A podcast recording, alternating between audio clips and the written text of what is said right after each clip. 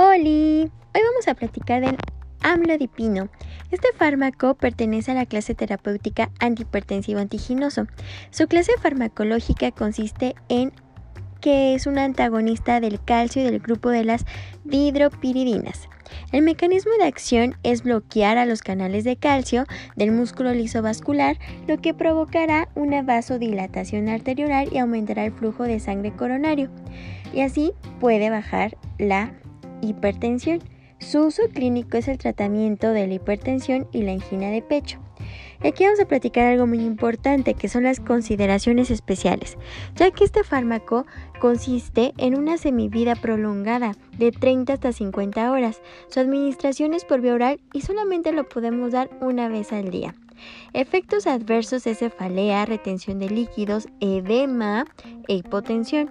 Las interacciones de este fármaco es que su concentración y sus efectos se ven aumentados por el consumo simultáneo de zumo de pomelo.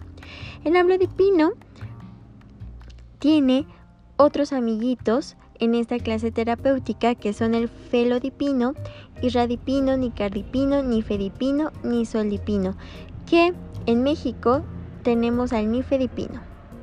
En cuadro básico. Bye.